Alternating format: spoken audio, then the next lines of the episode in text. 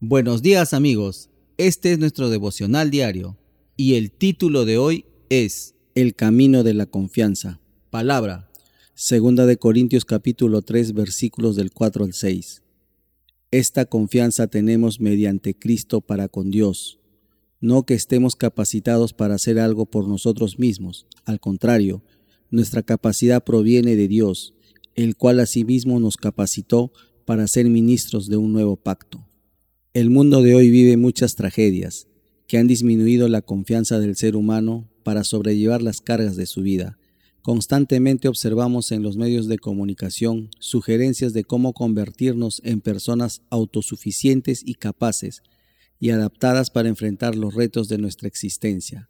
Hay toda clase de enfoques, pero todos partiendo de la base de que la confianza debe provenir de nuestro interior. En su mensaje del nuevo pacto, Pablo nos ofrece una perspectiva totalmente diferente.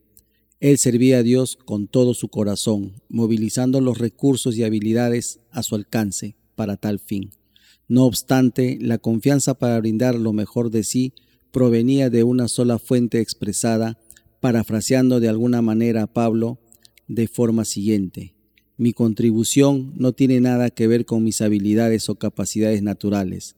Los cambios que se producen en la vida de las personas por lo que yo soy y a donde yo voy solo proceden de Dios, obrando en mí. Qué maravilloso testimonio de Pablo y qué edificante la verdad que nos revela, y que la mayoría de las veces podemos pasar por alto.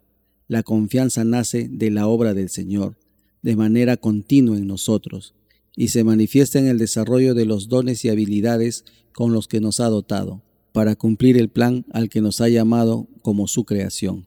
Dios te llama a la confianza en su fuerza para realizar lo que un día te impidió superar ese obstáculo.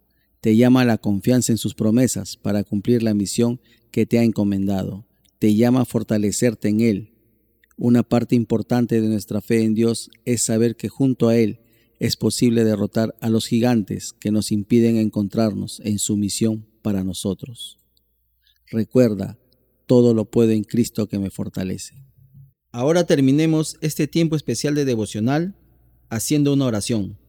Padre amado, concédeme la sabiduría para entender que permitiendo tu obrar en mí, puedo desarrollar los dones maravillosos que me has otorgado y cumplir la misión que tienes para mi vida. Guíame a permanecer junto a ti para descubrir tu habilidad para cambiar, sanar, restaurar y perdonar por medio de mí. Gracias, Padre. Hemos orado en el nombre de Jesús. Amén, amén y amén. Bueno amigos, nos reencontramos mañana en el siguiente devocional. Que tengan un bendecido y victorioso día en Cristo Jesús.